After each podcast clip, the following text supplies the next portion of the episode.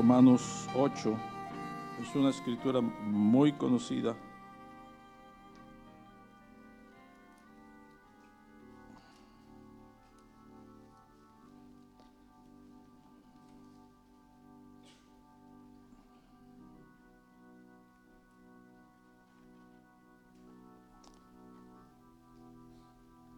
Ocho dieciséis. Y yo creo que es tan conocida y tan familiar para nosotros que creo que a veces hasta perdemos eh, de vista el, el, mensaje y lo glorioso que, que es la verdad que está en este versículo. Pero que el Señor abra nuestros ojos de una manera fresca para que podamos eh, percibir, no tanto en nuestra mente, pero en nuestro corazón, en nuestro espíritu, estas verdades. Dice, el espíritu mismo da testimonio a nuestro espíritu de que somos hijos de Dios. No, no adoptados, ¿verdad? Pero fuimos engendrados por el Espíritu de Dios. El Espíritu de Dios vino y se unió, se une a nuestro espíritu. Y somos hechos hijos de Dios, un espíritu con Él. Ese es un, es un milagro glorioso. Y si hijos, también herederos. Herederos de Dios. Otra verdad gloriosa, ¿verdad? Es, era el llamamiento de Leví, ser, tener a Dios como su herencia. Y coherederos con Cristo, lo que hablábamos el viernes, más llamados a sentarnos en el trono con el Señor, compartir su gloria, su poder, gobernar con Él. Otra verdad gloriosa que, que todavía no, no, creo que no hemos entendido a cabalidad la extensión de, esta verdad. Ah, con Cristo. Ahora, claro, aquí hay un sí, ¿verdad? Hay una condición. Estamos muy bonito todo, ¿verdad? Si es que padecemos juntamente con Él. Ahora, Ah, cuando hablamos de padecer aquí en, en Occidente, nosotros no entendemos todavía bien lo que es padecer. Porque nosotros padecemos y caemos en aflicción cuando se va la señal del internet, ¿verdad? Estamos en aflicción. No tengo internet. Pero hermanos, en África,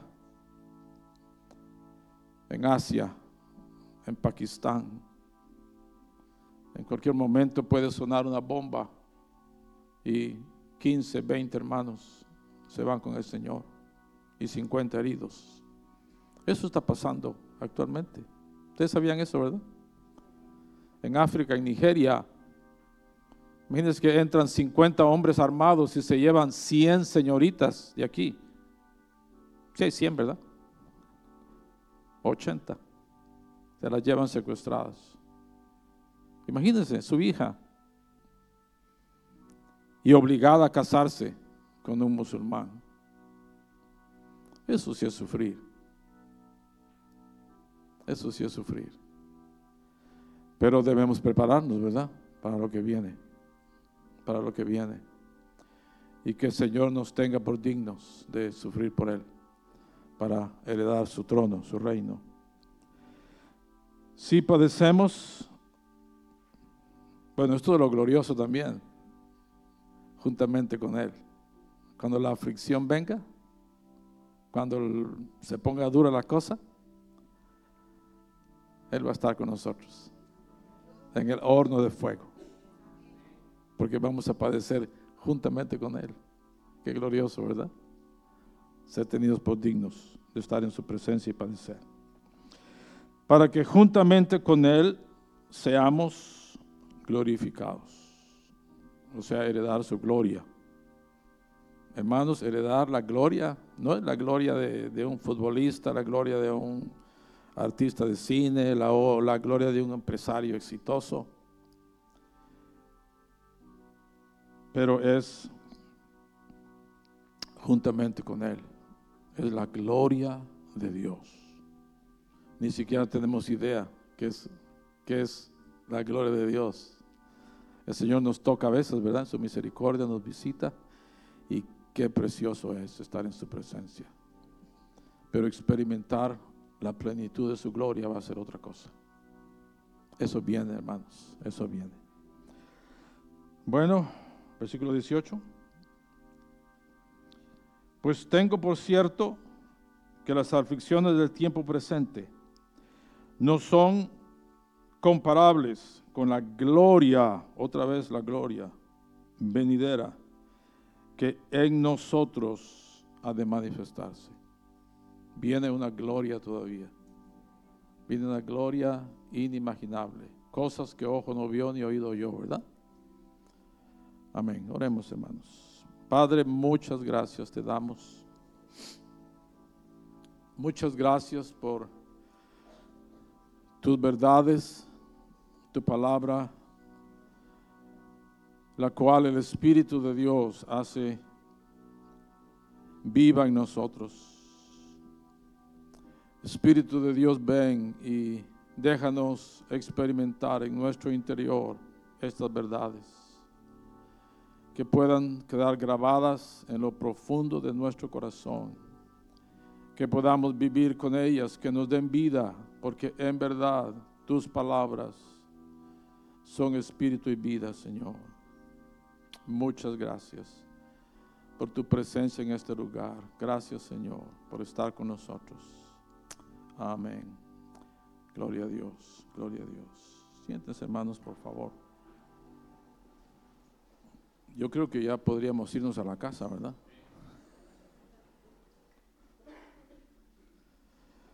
Pero como tengo todavía 30 minutos, gloria a Dios. Entonces, eh, hemos estado estudiando el libro de Apocalipsis, los, jóvenes, los, los adultos, los ancianos, y qué gozo ha sido, ¿verdad, hermanos? Y gracias a Dios por nuestro pastor general que en la, en la sabiduría que el Señor le ha dado, ¿verdad? Él, me dispuso que estudiáramos este libro. Porque es el sentir de Él y creemos también que es el sentir del Espíritu de Dios, que estamos en el tiempo final. Y el Señor va a comenzar a hacer cosas gloriosas. Estábamos comentando con los pastores que sí hay muchas tinieblas, hay mucha oscuridad. Y, a pesar de que hay mucha, parece que hay más en el horizonte, ¿verdad? Parece que la cosa no, se va a poner mejor. Eh, las tinieblas van a cubrir la tierra. Los impíos van a eh, tener el poder, aparentemente, ¿verdad? O sea, el Señor va a dejarlos que tengan, que quieran, que quieran poder. Mucha maldad, eh, mucho engaño, mucha depravación, viene, viene más. Pero en medio de las tinieblas, hermanos, cuando esté más oscuro, cuando esté más oscuro, vamos a ir, vamos a oír una voz que va a decirle a los hijos de Dios, levántate, resplandece, porque ha venido tu luz y la gloria de Jehová ha venido sobre ti, sobre ustedes. Va a venir esa gloria sobre los hijos de Dios. Y hermanos, eh, qué glorioso es tener esa esperanza viva de que vamos a tener una parte con Él. El Señor está llamando una compañía de gente fiel que quieran compartir eh, esa gloria con el Señor. Amén. Y de eso se trata el libro de Apocalipsis. Su, nombre, la primera frase del, vamos a ir allá al libro. De, a mí me, yo estoy eh, tratando de convencer a los hermanos allá en Puerto Rico que ya no digamos el libro de Apocalipsis, sino que nos unamos a los, a los primos del norte, ¿verdad? Y digamos el libro de la revelación. Ellos así dicen. Para ellos no es el libro de Apocalipsis, para los de habla inglesa, sino que es el libro de la revelación. Y qué lindo, ¿verdad? Que nosotros podamos eh, saber que es el libro de la revelación. Y como dice la primera frase de, del libro, es, eh, es el título que el Espíritu Santo le da a este libro, la primera frase. Las primeras cuatro palabras son el título. Y el título de este libro es La revelación de Jesucristo. Es la revelación del Hijo de Dios. De eso se trata el libro. Amén. La iglesia, tristemente, en lo general, ha, eh, ha puesto énfasis en, en la marca de la bestia, en Armagedón, en los cuatro caballos del Apocalipsis, en el falso profeta, Babilonia la Grande, estrellas que caen del cielo, langostas que atormentan, ¿verdad? Con aguijones como de escorpiones, granizo gigante que cae a la tierra. Qué horror, ¿verdad? Imagínense que le caiga a usted un granizo del tamaño de una pelota de fútbol en la cabeza. Claro que usted piensa que lo más terrible es que caiga encima de su carro, ¿verdad?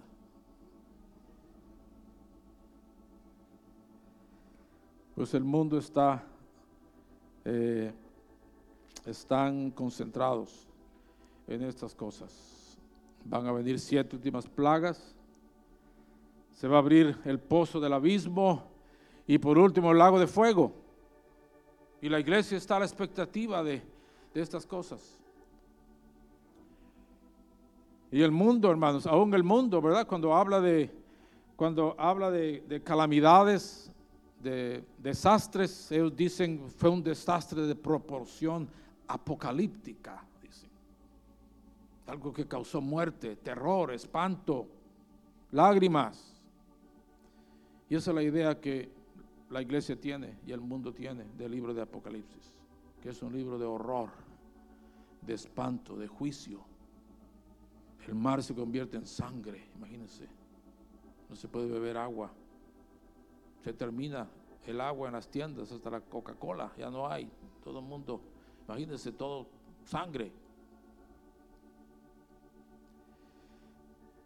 Y hermanos, si hay mucha confusión en la mayoría del pueblo de Dios, porque tienen puesta su mirada, ahorita mismo la mayor parte de la iglesia tiene puesta su mirada en la Unión Europea en Rusia, qué es lo que Vladimir va a hacer, qué es lo que se va a aliar con Turquía, ¿verdad? Y, van a hacer una alianza y venir contra Israel y, va a haber una guerra. Eh, y Estados Unidos, ¿verdad? Aliado con México, van a ir a pelear en contra de los enemigos de Israel.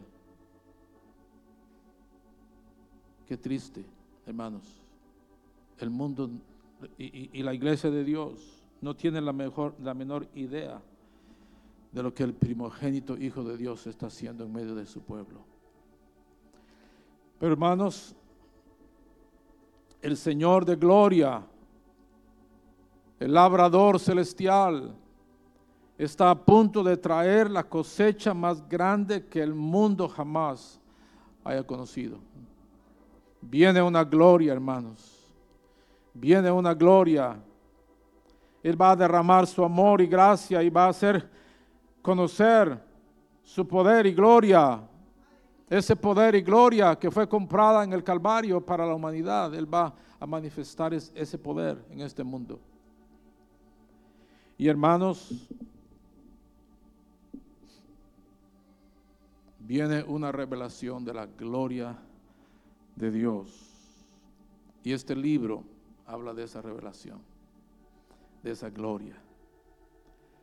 Este libro, hermano, nos enseña quién y qué es Cristo. nos enseña la manifestación de toda su gloria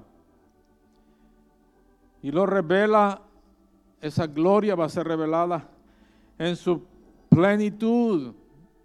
Y cuando leemos este libro, hermanos, debemos encontrar a Cristo en cada página, que el Señor abra nuestros ojos para que lo veamos en cada capítulo, para que veamos su rostro, para que oigamos su voz en cada línea, que Él abre nuestros corazones y que se despierte en nosotros un anhelo y que comencemos a clamar, a decir, sí, ven Señor, ven Señor, que nos unamos al Espíritu de Dios diciendo que esa gloria venga Señor, que tu poder se manifieste. Y sabemos, hermanos, por lo que hemos leído, por, por, por Romanos 8, que esa gloria va a ser manifestada en su pueblo, que el Señor va a manifestar su gloria en su pueblo, a través de su pueblo, en usted. Y ojalá que, que en mí también. Y que nos preparemos, ¿verdad? Que busquemos al Señor con todo nuestro corazón. En 2 Tesalonicenses, vamos a ir ahí solo para para eh,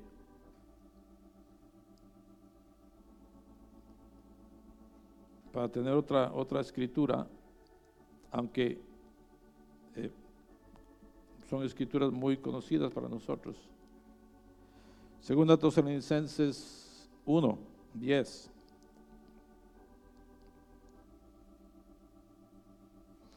Bueno, hablando del, del tiempo del fin,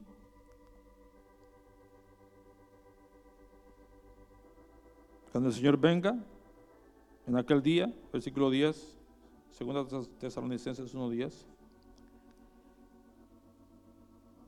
dice, cuando venga en aquel día para ser glorificado, ¿en quiénes? Amén. O sea, ¿podemos decir en nosotros? ¿Nos atreveríamos a decir eso? Amén, digámoslo así. Cuando venga en aquel día, repitan conmigo, cuando venga en aquel día para ser glorificado en nosotros y ser admirado en todos los que hemos creído. Amén. Bueno, eso va a suceder. Entonces, eh, debemos prepararnos, ¿verdad? Debemos apartar un poquito más de tiempo para buscar al Señor y decirle, Señor, eh, tómame en cuenta, Señor. Toma en cuenta. Y dame parte en lo que viene. ¿Quiénes van a tener parte? ¿Y para quiénes escribió este libro? Vamos a regresar a... Yo voy a hablarles de tal vez unas tres, tres, eh, tres verdades que hemos estudiado. Yo estoy estudiando el libro en, la iglesia, versículo por versículo. Creo que llevamos ya más de dos años. Ya vamos por el capítulo 10, les cuento. Y tal vez en un par de años más terminemos. Y hemos eh, aprendido algunas cosas. Y yo quiero mencionarles tal vez dos o tres de ellas. Eh, en el capítulo 1, versículo 1 dice la revelación de Jesucristo, que es el tema del libro, ¿verdad? Que Dios le dio. O sea, primero Él le reveló, le reveló a Jesús quién era Él. O sea, la revelación vino primero al Hijo de Dios. Porque él, no sabía quién era cuando era un, bebé o era un niño pequeño. Él creció, dice Lucas, ¿verdad? Creció en, sabiduría. O sea, no, eh, eh, si él crecía en sabiduría, pues quiere decir que no lo sabía todo a esa edad. Porque él se había humillado, ¿verdad? Eso, es otro tema. Solo vamos a, vamos a mencionar lo que la escritura dice y ustedes saben. Pero llegó una edad, yo creo, tal vez a los 11 y pico, acercándose a los 12 Tal vez cuando él fue a Jerusalén con sus papás y de pronto se envolvió en plática con los, con los maestros. Y de pronto él contemplando el templo, algo surgió en su corazón y en su mente. Y de pronto él dijo, José no es mi padre, mi padre es Dios. De repente sus ojos fueron abiertos a la revelación de quién era él. Mi padre es Dios. Yo soy el Hijo de Dios. Y esta es la casa de mi Padre. Y en los negocios de mi Padre a mí me conviene estar.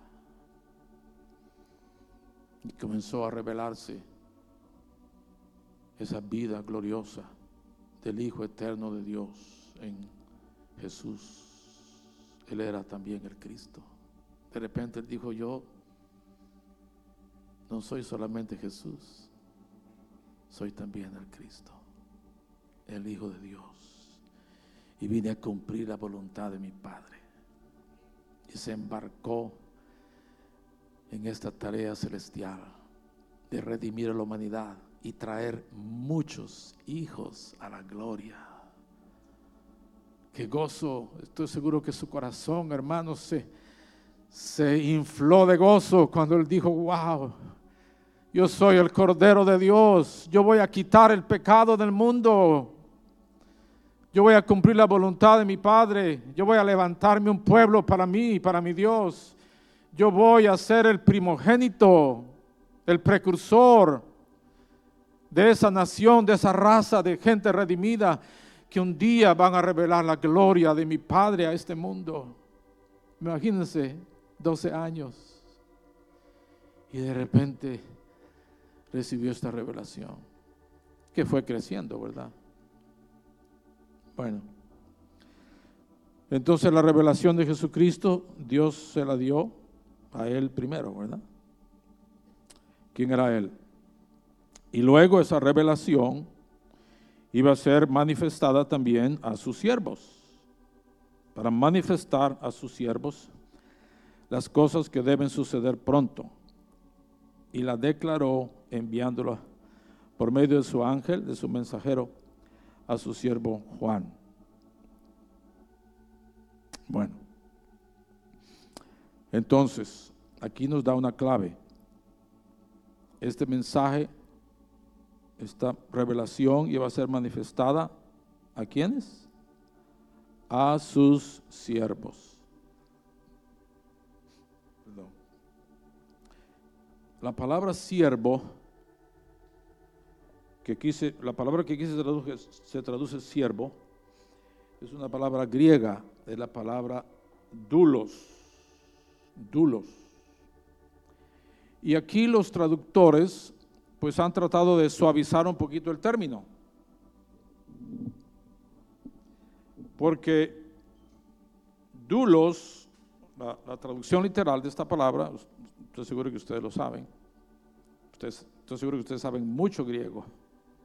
Es más, ustedes saben griego que no saben que saben. Sí, de veras. Ustedes no saben que saben mucho griego. Les voy a dar un ejemplo. Cuando ustedes están malos del corazón, ¿a qué doctor buscan? ¿Por qué? ¿Por qué no buscan a, un oftalmólogo? No, porque ustedes dicen, no, hay que buscar un cardio. ¿Ustedes saben cómo se dice corazón en griego? Cardia. Cardia. Ven, y pues por eso ustedes buscan al cardiólogo, porque ustedes en su corazón dicen, es que el cardiólogo mira al corazón, mira al corazón. Bueno, ese es un ejemplo, hay cientos de ejemplos de, de palabras griegas que nosotros sabemos lo que quiere decir, pero no sabemos que lo sabemos. Bueno, regresemos a dulos. Dulos quiere decir esclavo, esclavo. Entonces, hermanos, este libro fue escrito para los, esta revelación, este mensaje fue enviado para aquellos que se consideran esclavos. Esclavos. había tres maneras de llegar a ser esclavo. Primero se podía ser esclavo por nacimiento, o sea, sus papás eran esclavos y usted nacía en un hogar donde sus padres eran esclavos, usted nacía esclavo, usted no decidía, no decidía ser esclavo. Bueno, cuando nacemos no decidimos nada, ¿verdad? Nacemos, el Señor escoge la familia, el lugar, ¿verdad? Queríamos nacer en Suiza o en, Suecia, pero nacimos aquí en Latinoamérica. no, bueno, con excepción de los mexicanos. El resto de Latinoamérica sí. Bueno. Eh, no, no decidían que iban a nacer esclavos. Luego se podía ser esclavo también si habíamos, si nuestro reino, nuestro país había, había sido derrotado en guerra, entonces nosotros éramos eh, prisioneros de guerra y en ese tiempo los prisioneros de guerra por lo regular eran vendidos como esclavos, eran, eran parte del, el, ¿cómo se llama? Del botín, del, Amén. Se me está, a mí se me está olvidando el español y las palabras me vienen en inglés. Fíjense, hermanos, qué triste, ¿verdad? Bueno, the spoils of war. Bueno, si, usted, si su país perdía la guerra, usted terminaba como esclavo en algún lugar, sin haberlo decidido. Y luego la Biblia habla de una tercera forma de llegar a ser esclavos en Israel. Si usted no había sido buen administrador, y usted no había tomado buenas decisiones financieras, terminaba perdiendo sus propiedades, terminaba perdiendo sus cosechas, sus animales. Y por último se endeudaba tanto que ni aún vendiendo su heredad, usted podía pagar sus deudas. Entonces usted tenía una opción, usted podía venderse como esclavo y muchos lo hacían. Se vendían como esclavos. Pero la palabra de Dios daba una provisión y decía, los esclavos hebreos solo podían servir seis años y después de los seis años podían quedar libres. Pero aún les daban una opción, porque si ellos amaban a su amo, si su amo los había tratado bien, si bueno, especialmente si les había dado esposa y habían tenido hijos, ustedes saben, si, el amo daba esposa y, y habían hijos, la esposa y los hijos a la hora de quedar libre quedaban como propiedad del amo. Imagínense, hermanos, su esposa y sus hijos tenían que ser abandonados si usted quería salir libre. Pero muchos esclavos, si el amo era un amo, un amo justo, un amo eh, que cuidaba de ellos bien, que suplía todas sus necesidades, que los trataba bien, muchos se quedaban como esclavos. Pero había que hacer algo. Ustedes ya lo saben. Yo les estoy contando esto porque tengo que ocupar esos 30 minutos que, me dieron.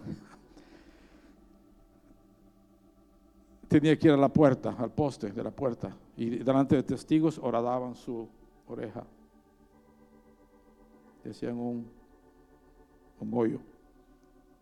Y posiblemente ponían algo allí, creo yo, una señal, ¿verdad? Una señal. Entonces este esclavo cuando iba por la calle, él daba un mensaje. Todos sabían que él era esclavo.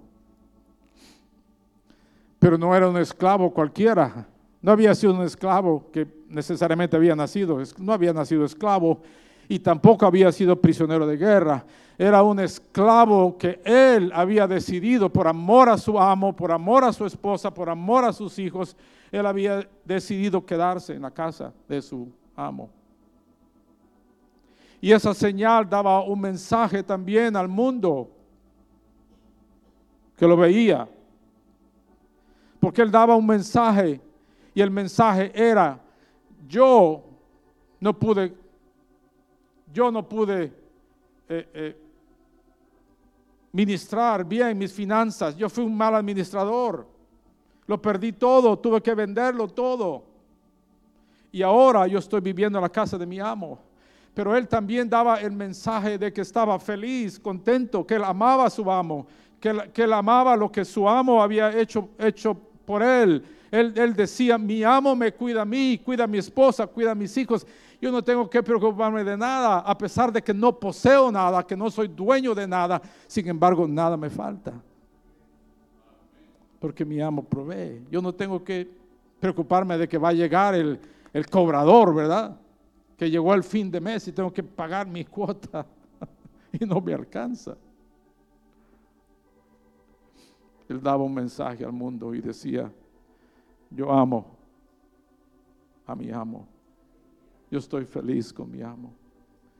Mi amo me provee todo lo que no, yo necesito. Yo me voy a la cama todos los días sin ninguna preocupación, porque Él se ocupa de mí y de mi familia. Él suple abundantemente y yo estoy feliz. ¿No quisiéramos ser esa clase de esclavos, hermanos? ¿No quisiéramos no ser dueños de nada y sin embargo que nada nos falte? Y esperar en la provisión y la misericordia del Señor. Que el Señor nos dé ese corazón. Los amos no tenían ningún anhelo. Bueno, lo, perdón, los esclavos que habían decidido quedarse en la, en la casa ellos habían perdido el anhelo de ser libres, ya no anhelaban, porque podían ahorrar y libertarse, ¿verdad? Pero esta clase de esclavos no tenía ningún anhelo, ningún sueño, ningún plan. Su único plan era servir a su amo. Derramar su vida, gastar su vida, gastarse, sirviendo, complaciendo, con un oído atento a las órdenes del amo. Solo querían agradar su corazón, Solo querían hacer su voluntad, fielmente servirlo, porque lo amaban entrañablemente. Que el Señor nos dé un corazón así, hermanos. Porque para los tales, para tales personas fue escrito este libro. Para gente que se consideran esclavos del Rey de Gloria que quieren servirlo, que quieren amarlo, que quieren entregarse, derramarse, que están dispuestos a ocupar cualquier lugar que el Señor indique, el más bajo o el medio o el alto. Señor, decide tú por mí, Señor. Decide tú. Yo no quiero tomar ninguna decisión. Yo quiero que tú decidas en mi vida. Yo quiero ser un esclavo de amor. Y hermanos, qué privilegio servir a un amo que estuvo dispuesto a dar su vida por sus esclavos. Qué glorioso es decir, mi amo entregó su vida por mí, Él me compró con su sangre, Él me redimió del pecado, de la maldad. Él me dio vida, no solamente vida física, no solamente provee mis necesidades temporales, materiales, pero mi amo pensó en mis necesidades eternas. Él me dio vida eterna, derramando su sangre por mí. Que el Señor abra nuestro entendimiento, hermanos, para que cada día podamos rendirnos más al Señor. Y nuestros ojos van a ser abiertos a las revelaciones de este libro glorioso, porque fue escrito para los esclavos del Señor. Amén. Hay otra, otra, vamos a correr un poquito. Eh, hay otra verdad muy preciosa. Bueno, entonces este libro, hermanos, este libro se trata de todo lo que el Señor va a hacer con su pueblo, con sus hijos, para que esa gloria se revele. Entendemos, ¿verdad?, que, que, que la esperanza de este mundo la esperanza de este mundo es que el Cristo que vive adentro de nosotros se manifieste, ¿verdad? Se revele. Es lo que dice la Escritura, ¿verdad? Cristo en nosotros, dice Pablo. Es la esperanza que el mundo tiene. Hermanos, el mundo no tiene ninguna otra esperanza. No hay esperanza para este mundo. La única esperanza es que la vida y la gloria de Dios fluya como un río caudaloso por toda la tierra que se desborde su poder y su gloria y transforme la humanidad. Es la única esperanza de este mundo. Y el Señor quiere manifestar esa gloria a través de, usted y a través de mí. Porque Él está viviendo allá adentro. A veces nosotros pensamos, es, es otra cosa que debemos de comenzar a cambiar. Nosotros pensamos que el Señor está allá lejos, que Cristo está por allá poquito más lejos de la Vía Láctea. Por allá está el Señor viviendo, ¿verdad? Y de vez en cuando viene y nos visita. Hermanos, el Señor Jesús vino a morar a nuestro corazón. Amén. El Rey de Gloria está morando en nuestro corazón por su espíritu. O sea, eh, eh, hay un, verso que dice, eh, el que me ama, mi Padre le amará. Y vendremos a Él. Y haremos morada con Él. O sea, Él mora, el, el Padre, el Hijo y el Espíritu Santo están morando en nuestro corazón. La vida de Cristo está allá adentro. Que no se nos olvide. Porque la única manera de manifestarse de adentro de nosotros es que Él viva en nosotros, ¿verdad? Él vive en nuestro espíritu. Él vive, Él tiene su morada en el lugar santísimo que todos llevamos adentro, que es nuestro espíritu. Y tenemos un lugar santo también, ¿verdad? Que es nuestra alma. Y tenemos un atrio que es nuestro cuerpo, ¿verdad? Sí, bueno, ustedes, ustedes saben eso. Entonces, eh, el Señor está en nuestro espíritu. Y hay un versículo aquí en, el capítulo 3, versículo 20, donde el Señor dice, que es un versículo también muy conocido, Él dice, aquí yo estoy a la puerta llamo, y si alguno oye mi voz y abre la puerta, entraré a Él y cenaré con Él y Él conmigo. Muchos saben ese verso de memoria. ¿Quiénes saben ese verso de memoria aquí? Mire todas las manos. Yo podría predicar sobre este libro sin citar me podrían ayudar. qué lindo, qué bendición. Él está a la puerta. Pero, pero si esta es la iglesia de la Odisea, y a pesar de todas las faltas, errores, carnalidad, hasta apostasía que había en las siete iglesias, cuando leemos el capítulo 2 y capítulo 3 de Apocalipsis nos damos cuenta. Sí, la vida del Señor estaba, porque en el capítulo 1 Cristo está en medio de los candeleros. Y los candeleros son las siete iglesias. Él mora en medio de su pueblo con todas las faltas y, pecado y carnalidad y mundanalidad y, y aún la obra de Satanás manifestándose en la iglesia. Pero sin embargo, Cristo está en medio de los candeleros. Él está en medio de su pueblo, en medio de su iglesia. Qué glorioso es el Señor. Y él, y él, y él viene, hermanos, para cambiar, para limpiar su pueblo, para cambiarnos, darnos la vida de Él y que todas las tinieblas salgan. Él está morando en nuestro espíritu, en nuestro corazón. Y la iglesia es su templo, su iglesia, su residencia, su morada. ¿Por qué entonces Él está aquí tocando?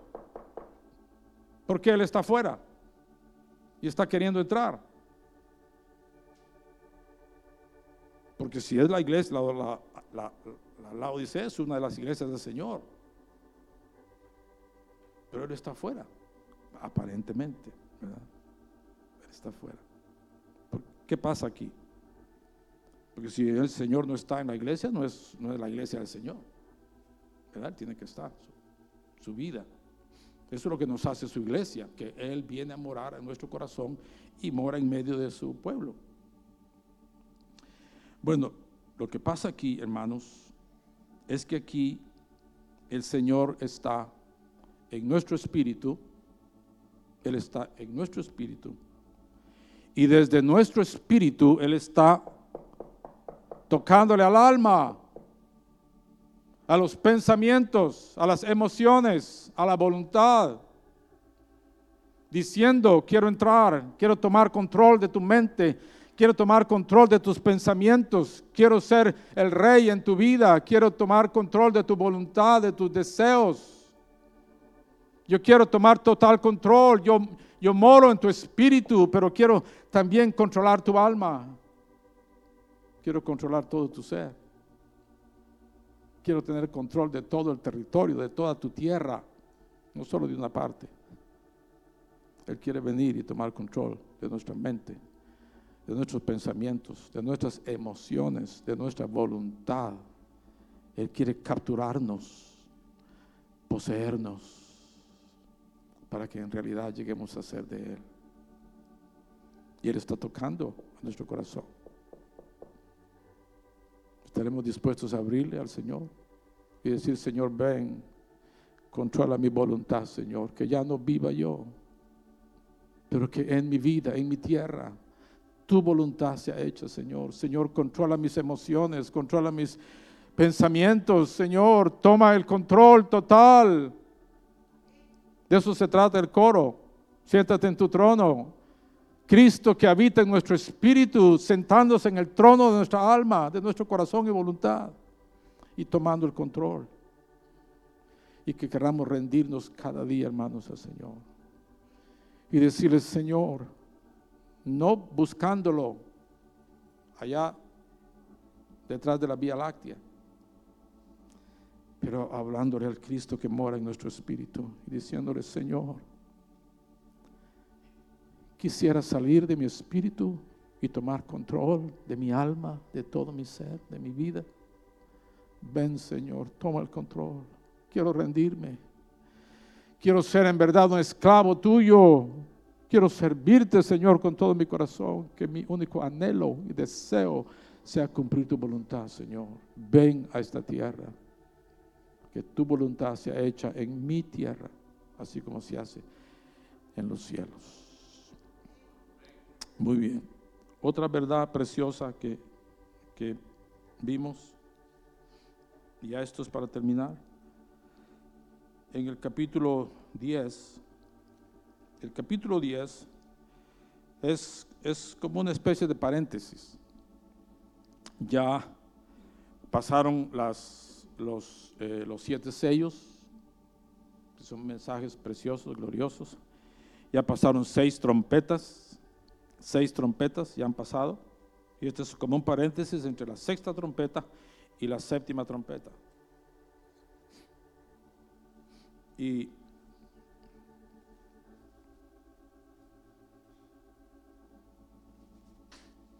no hay que no hay que ser un teólogo ni un estudioso muy profundo de la escritura para saber qué va a pasar cuando suene la séptima trompeta, que es la última. ¿Qué va a pasar cuando suene la última trompeta? La final trompeta. Cristo viene a establecer su reino, su gloria. Él viene con sus santos, con su pueblo, con los vencedores. Y los reinos vienen a... Bueno, ahí está en el capítulo, ustedes pueden leerlo. Eh, el capítulo 15, versículo 15 del capítulo 11. Leámoslo, solo para que veamos rápidamente eh, lo que lo que sucede. Dice el séptimo ángel tocó la trompeta y hubo grandes voces en el cielo que decían, los reinos del mundo han venido a ser de nuestro Señor y de su Cristo, de Dios y del Cristo, la cabeza y el cuerpo. El cuerpo somos nosotros. Los reinos vienen a ser de Cristo y, y todos los vencedores que van a reinar con Él. Y Él reinará por los siglos de los siglos, etcétera, etcétera. O sea que estamos en el entendido, ¿verdad? Que, que este es un paréntesis y que y que el reino está a punto de ser establecido cuando suene la séptima trompeta. ¿Ok? Pero ¿qué tiene que suceder antes de esto? Bueno, hay un detallito allí. Y dice, el versículo, el capítulo 10, dice, vi descender del cielo a un ángel fuerte. Imagínense, un ángel normal puede matar a 185 mil, ¿verdad? ¿Sí? ¿Se recuerdan de ese pasaje? Un ángel normal, ¿verdad? De rango regular. Puede matar 185 mil. Este es un ángel fuerte. No es que los otros sean débiles. No podemos llamar débil a un ángel que puede matar 185 mil, ¿verdad? Pero esto es un, es un ángel de otro, de otro rango, de otra categoría superior. Ya vamos a ver quién es este ángel. Al ver las otras características que nos da Juan. Este ángel viene, este ángel fuerte, viene envuelto en una nube. Una nube. ¿De qué habla la nube? en el Antiguo Testamento? La nube, la gloria de Dios, ¿verdad? Esta nube brillaba en el lugar santísimo y los judíos con el tiempo le comenzaron a llamar Shekinah. Shekinah quiere decir su presencia, la misma presencia del Dios viviente morando encima del propiciatorio en medio de los querubines. La gloria, la nube de la gloria del Señor. Este ángel viene envuelto en una nube, la gloria del Señor. Y su rostro era como el sol. ¿Habrá algún otro personaje que la Biblia mencione que se manifestó y su rostro brillaba como el sol?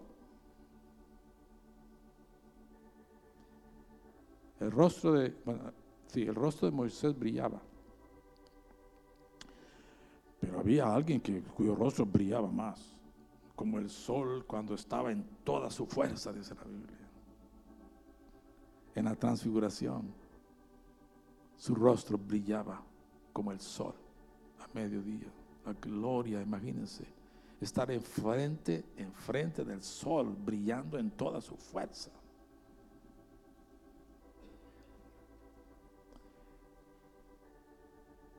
Y sus pies como bronce bruñido. Bueno, en el capítulo 1, su rostro brilla también como el sol. Y en el capítulo 1 también sus pies son como bronce bruñido, ¿verdad? Los pies del personaje que se menciona allá. Podría ser que sean los mismos, ¿verdad? ¿Qué dicen ustedes? Parece que todas las indicaciones apuntan a que este ángel fuerte no es más que nuestro Señor Cristo Jesús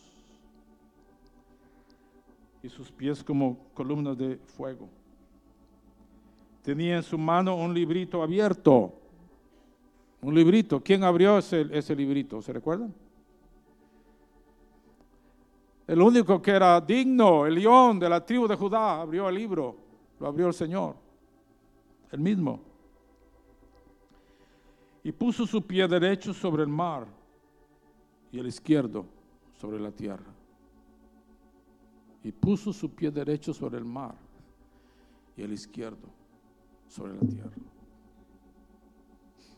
Ahora, algo que debemos entender también, que, que en, el libro de Apocalipsis, como en, como en el resto de las escrituras, cuando la Biblia habla de la tierra, claro, según el contexto, ¿verdad? Está hablando de la humanidad, de los seres humanos, la tierra. Y hablando más específicamente en el libro de Apocalipsis, los eventos en el libro de Apocalipsis se dan en el cielo, en la tierra y en el mar. Y está hablando de la naturaleza humana, de la humanidad y los hijos de Dios, porque el Señor está, en el libro de Apocalipsis el Señor está tratando con su pueblo, Él está, él está eh, trayendo juicio a su pueblo, a su casa, porque el juicio comienza en la casa, ¿verdad? Él trae juicio sobre la carne, ¿para qué? para matar la carne, porque matando la carne su gloria se manifiesta. Entonces, el, mar habla de la, carne del hombre, pero habla de las pasiones de la carne, lo más bajo. Y eso, Isaías 57, 20, dice, pero los impíos son como el mar en tempestad, que no puede estarse quieto. Judas habla también de los impíos y dice que son como el mar que espuman su propia vergüenza. O sea, el mar habla de la naturaleza caída, pero la naturaleza depravada, lo más bajo de los instintos e inclinaciones humanas, apetitos humanos. La tierra habla del alma, y el cielo, pues, del Espíritu, ¿verdad? Pero la tierra, cuando en Apocalipsis se, habla de la, de, la, de la tierra, está hablando de, sí, de la naturaleza carnal, pero la naturaleza carnal ya un poquito más refinada, ¿verdad? La gente religiosa, los que son buenos ciudadanos, eh, la gente que es buena, son, son buenos, no le hacen mal a ninguno, ¿verdad? Eh, son gente que se visten muy bien, eh, ciudadanos modelos, buenos vecinos, no conocen al Señor, no tienen la vida de Cristo en ellos, pero son gente buena, ¿verdad? Es de la tierra. Y claro, esa naturaleza también se manifiesta en, en cualquier ser humano, también en los, en los cristianos, ¿verdad? Pero ¿qué vemos aquí, hermanos, en este, en este versículo? En el versículo 2. Cuando estamos a punto de llegar a la final trompeta, el Señor viene, el Rey de Gloria, el Rey que ha vencido, el Rey, este ángel fuerte que ha, que ha participado en muchas batallas y ha vencido todas, ha vencido la carne, el mundo, el diablo, el pecado, la maldad, la iniquidad, la muerte y el infierno, el sepulcro. Él es el vencedor. Y ahora Él pone su pie sobre nuestra tierra. Lo refinado que pensamos, pensamos que somos. Bueno, su pie derecho lo pone sobre el mar primero, ¿verdad? Lo bajo, lo feo de nosotros. El corazón, ¿cómo es que dice Jeremías 17? Que el corazón es qué? Engañoso y perverso. No el corazón de los impíos. Bueno, también el de ellos. Pero la Biblia no fue escrita para los impíos, fue escrita para nosotros. El Señor dice, tienen un corazón muy feo. Tienen un mar en tempestad allá adentro. Pero yo voy a poner mi pie sobre ese mar. Y tienen un alma que se cree muy refinada, muy religiosa muy obediente, ¿verdad?, a los preceptos de nuestra religión. Yo voy a poner también mi pie sobre esa tierra. Yo voy a terminar mi obra. hermanos, poner el pie sobre algo en la escritura quiere decir tomar posesión de eso, ¿verdad? El Señor le dijo a Abraham, donde quiera que tú pusieras el pie, eso, eso va a ser tuyo. Pero hay en el libro de jueces, jueces 10, es un pasaje que ustedes se recuerdan, cuando Josué derrota a los cinco reyes y traen a los cinco reyes derrotados y Josué llama a los líderes, a los jefes y les dice, vengan, ¿se recuerdan? Y pongan su pie sobre el cuello de los enemigos.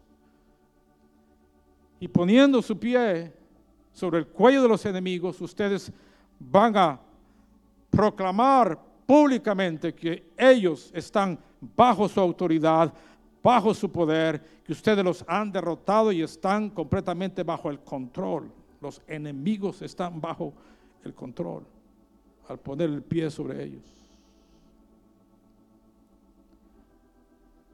¿No quisieras que el Hijo de Dios pusiera el pie sobre tu cuello? ¿No quisieras que el Rey de Gloria viniera a tu vida y pusiera sus pies divinos, horadados por nuestro pecado, sobre nuestro cuello y tomara posición de nosotros.